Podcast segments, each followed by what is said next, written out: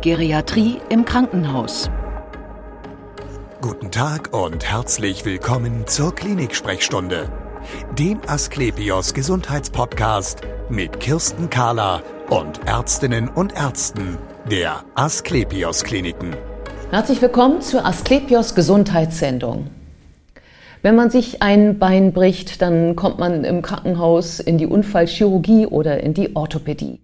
Je älter aber der Mensch ist, desto mehr Krankheiten bringt er schon mit und es kann auch sein, dass er die Therapien nicht mehr so gut verträgt wie ein junger Mensch.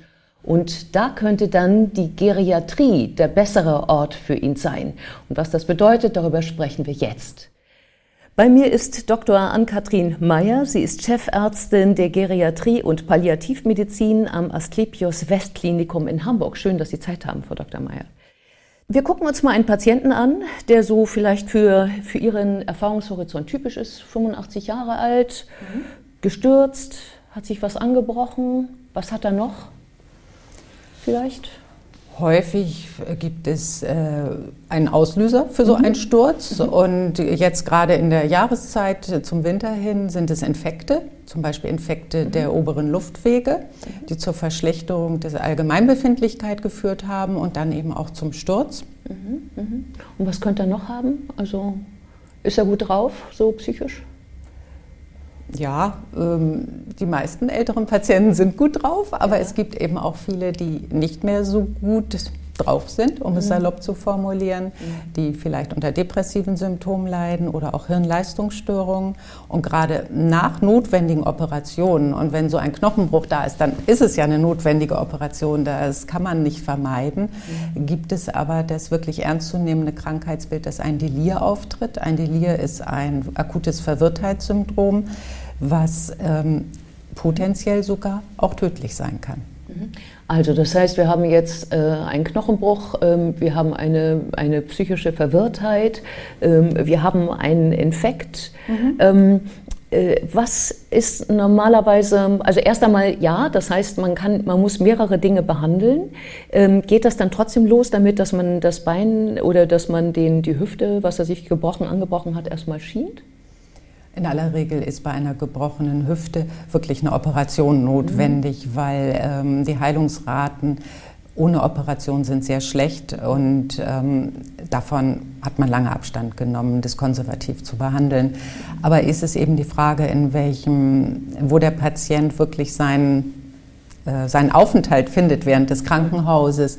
Denn ähm, die Orthopädie ist eben oder die Unfallchirurgie darauf spezialisiert, Knochen, Knochenbrüche, gelenknahe Probleme zu behandeln, aber nicht auf die Vielfältigkeit der Erkrankungen des älteren Menschen, dieser Multimorbidität, wie wir das im Fachausdruck nennen. Und deshalb gibt es auch äh, inzwischen fest etabliert sehr enge Zusammenarbeiten, gerade zwischen diesen beiden äh, verschiedenen medizinischen Disziplinen. Das heißt ein Alterstraumatologisches mhm. Zentrum, ähm, was eben auch schon eine Spezialität darstellt um diese Patienten frühzeitig gemeinsam zu behandeln eine Zeit lang und sie dann auch ähm, letztendlich in die Frührehabilitation der Geriatrie weiterzuleiten. Mhm. Aber der Chirurg wird weiter operieren, mhm. nicht der Geriater, der ja aus dem internistischen Bereich kommt. Das ist auch wichtig. Genau, also das heißt, äh, es geht los mit dem Alterstraumatologischen Zentrum. Genau. Und ich wüsste jetzt gerne, ähm, äh, habe ich ja schon gesagt, der ältere Mensch ähm, reagiert anders als der jüngere. Was ist denn so typisch, was, am, was, was beim Älteren beachtet werden muss? Ich habe mal gehört, die vertragen Medikamente anders vielleicht, oder? Ja, also vorrangig gerade nach Operation dieses akute Verwirrtheitssyndrom, ja. was wirklich behandelt werden muss.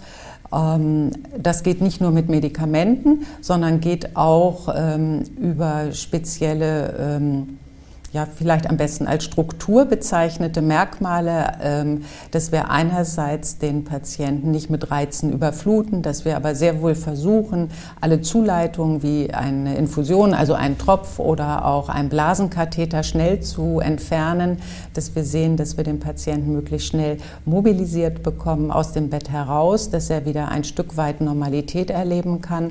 All das spielt zusammen. Auch genügend Flüssigkeitsaufnahme ist zum Beispiel ein wichtiger Aspekt und die Patienten, die die Form des ähm, sogenannten hyperaktiven Delirs haben, sind überschießend, sind sehr aktiv, fordern sehr viel Aufmerksamkeit. Sie sind laut, sie sind auffällig. Aber es gibt eben auch die, die sehr ganz ruhig im Bett liegen und gar nichts mehr von sich geben, mhm. im Grunde genommen.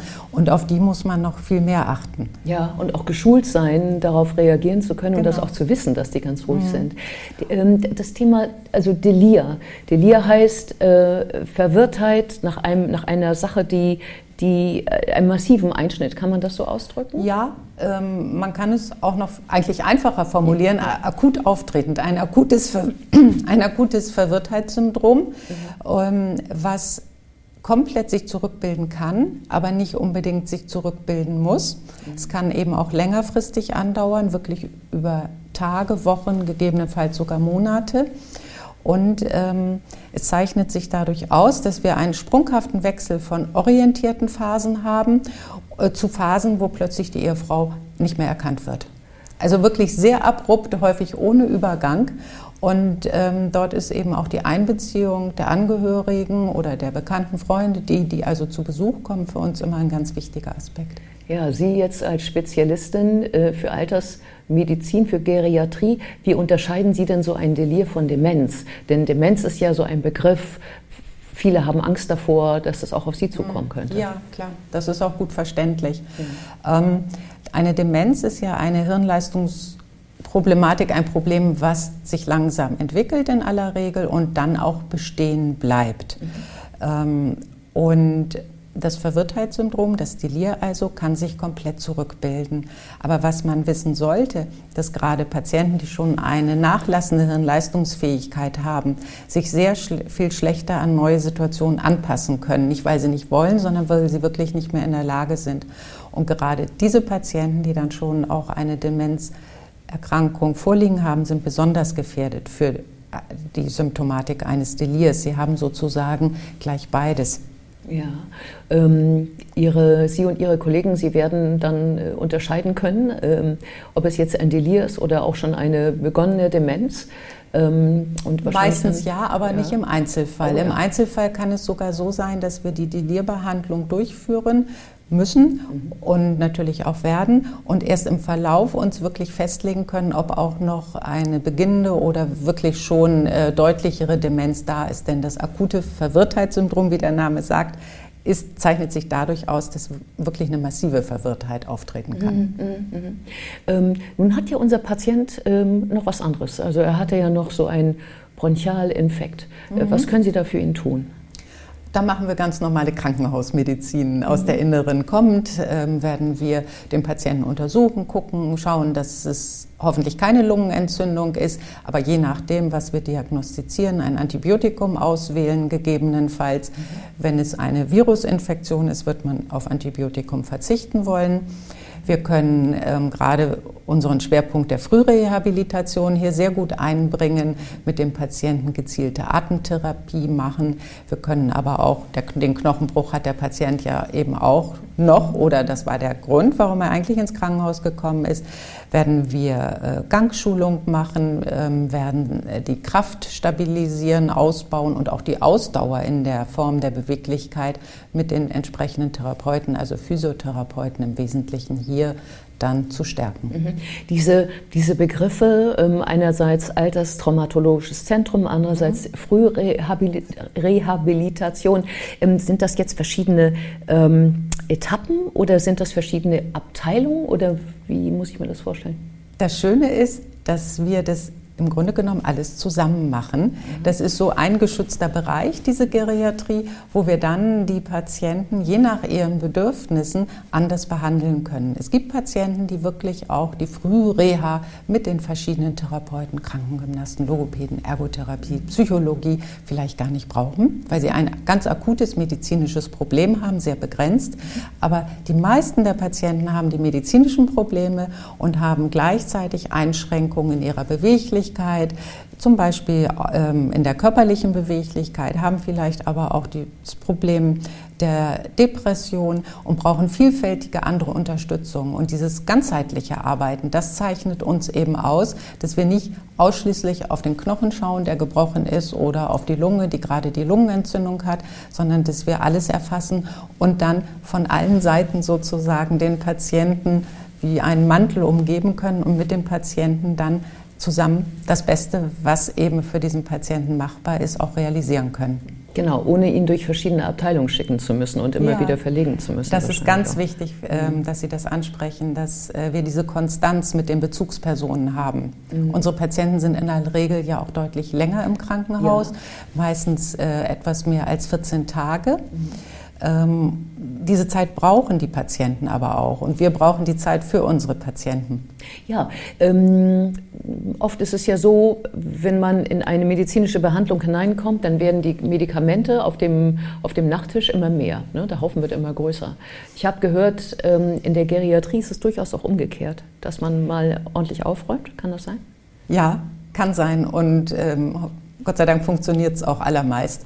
Wir haben ähm, ja viele Fachärzte in Deutschland, die leitliniengerecht dann für das eine Krankheitsbild Medikamente verordnen, aber der Patient hat halt viele Erkrankungen und dann kommen sehr viele Tabletten, sehr viele verschiedene Medikamente zusammen.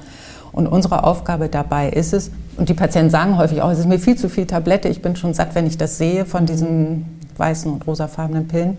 Äh, unsere Aufgabe ist dann, das zu trennen, was wirklich wesentlich für den Patienten ist und darüber auch wieder ein Stück Lebensqualität nämlich ja. zu schaffen. Es ist wahrlich nicht immer mehr ist mehr, sondern manchmal ist auch weniger mehr. Mhm. Ähm, weniger ist mehr. Äh, das bringt mich noch auf den Begriff Tagesklinik. Also mhm. bisher waren wir ja im stationären Bereich bei Ihnen ja. unterwegs. Jetzt mhm. ist unser Patient soweit, dass er, unser 85-Jähriger, dass es ihm doch schon besser geht. Mhm. Kommt dann für, Sie, für ihn auch ähm, eine Tagesklinik in Betracht bei Ihnen? Ja, die Tagesklinik ist ja praktisch ähm, Krankenhausaufenthalt ohne Übernachtung und ohne Wochenende, wenn man es ganz ähm, einfach formulieren möchte. Der Patient wird morgens gebracht durch, oder abgeholt äh, durch einen Transport, Krankentransport und äh, kommt dann über Tag und bekommt alle Anwendungen, Mobilisation, Krafttraining, Ausdauer, Sprachtherapie, je nachdem, was notwendig ist und hat aber eben auch jeden Tag noch die ärztliche äh, und pflegerische Zuwendung durch Visiten, durch unterstützende Maßnahmen. Und diese Kombination ist für viele ältere Patienten wirklich sehr gut, denn sie können in ihre Häuslichkeit schon zurückkehren, können auch sehen, wie es da geht, ob es wirklich gehen wird und dieses engmaschige Training fünfmal die Woche wird man im niedergelassenen Bereich durch eine ambulante, zum Beispiel Krankengymnastik, gar nicht realisieren können. Ja. Aber gerade nach einer frischen Operation oder auch nach einer ausgeprägten Infektion ist es so, dass gerade diese fortgesetzte intensive Behandlung für den Patienten dann am Ende auch den Erfolg bringt, der dann tragen soll. Ja, ähm, Stichwort Erfolg. Ähm, äh, ich habe mal gehört, der größte Erfolg der Geriatrie ist, dass jemand wieder sich selbst zu Hause versorgen kann. Kann man das so sagen? Ja, das ist wirklich das Ziel der Behandlung. Und dabei gibt es natürlich Etappenziele und berufsspezifische Ziele. Als Ärztin gesprochen möchte ich natürlich, dass die Entzündungsparameter sich, die Entzündungswerte sich normalisiert haben, dass das Blut wieder in Ordnung ist, dass der Patient keine Schmerzen mehr hat, der Zucker prima ist, der Patient Luft bekommt, je nach Problem, womit er kam. Ähm, und vom Patienten aus betrachtet ist das häufig die Selbstverständlichkeit, was so sein muss. Aber was der Patient, wenn ich frage, und das frage ich alle Patienten, was möchten Sie denn bei uns überhaupt erreichen? Welche Ziele haben Sie? Ich möchte nach Hause, steht ganz oben an, und ich möchte so weit wieder laufen können und mich bewegen können, dass mir das möglich ist. Mhm. Nimmt Einschränkungen in Kauf dafür, das auch. Ähm, aber dieses Nachhause, das hat einen ganz großen Stellenwert. Ja, das soll dann auch so sein. Mhm. Vielen Dank für das schöne Gespräch. Sehr gern. Und wir sehen uns wieder auf www.astlepios.com, auf Facebook und auf YouTube oder im nächsten Podcast. Werden Sie gesund.